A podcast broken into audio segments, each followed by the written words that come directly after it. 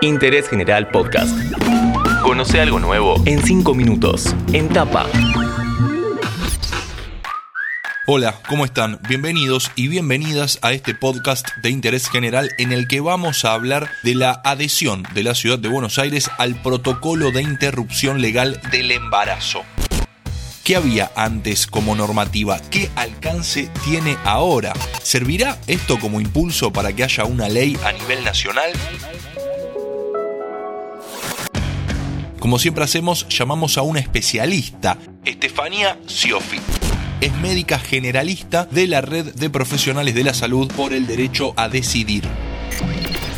Lo festejamos en la ciudad sobre todo porque teníamos un protocolo que era restrictivo, que estaba judicializado hasta el momento y este protocolo lo que viene a hacer es una guía de prácticas que recomienda cuáles son las mejores formas de acompañar interrupciones legales de los embarazos según las recomendaciones nacionales e internacionales al respecto. Lo que viene a hacer es dar un marco jurídico y también de práctica clínica para trabajadores y trabajadoras de la salud.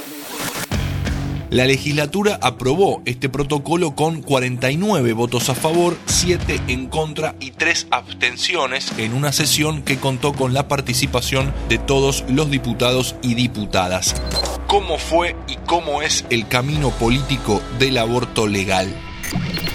Proyecto de ley para adherir al protocolo lo presentamos el 19 de febrero con la firma de legisladores y legisladoras de todos los bloques y orientaciones con la idea de poder ir generando pasos para avanzar en esos derechos. Esto es un piso para la garantía de los derechos actuales, pero que también van generando nuevos pisos de acuerdo para que este año por fin tengamos aborto legal y voluntario. En la ciudad ya se practicaban interrupciones dentro del sistema de salud, ya se entregaba misoprostol de manera gratuita, todo sujeto a lo que establece el Código Penal. Haciendo un breve repaso histórico, en 2014 solo se hacía la intervención en dos hospitales y desde 2015 se hace además en los centros de salud. La estadística del Ministerio de Salud porteño marca que entre 2016 y 2018 se hicieron unos 4.800. En 2019 se realizaron 8.388 interrupciones legales del embarazo, 100 veces más que en 2014. De ese total de mujeres, 1.191 eran menores de 19 años, de las cuales 58 tenían entre 10 y 14 años. El 86%, aparte, mujeres de entre 20 y 45 años. Ciudad de Buenos Aires venimos garantizando las interrupciones legales de embarazo hace bastantes años. En los últimos años hemos avanzado muchísimo en la garantía de ese derecho, sobre todo en el primer nivel de atención, es decir, en los centros de salud. En los hospitales también venimos avanzando. Tenemos un recorrido grande para hacer todavía en ese terreno. Todo esto en el sistema público. En las obras sociales y las prepagas, la verdad es que lo que se garantiza es muy poco.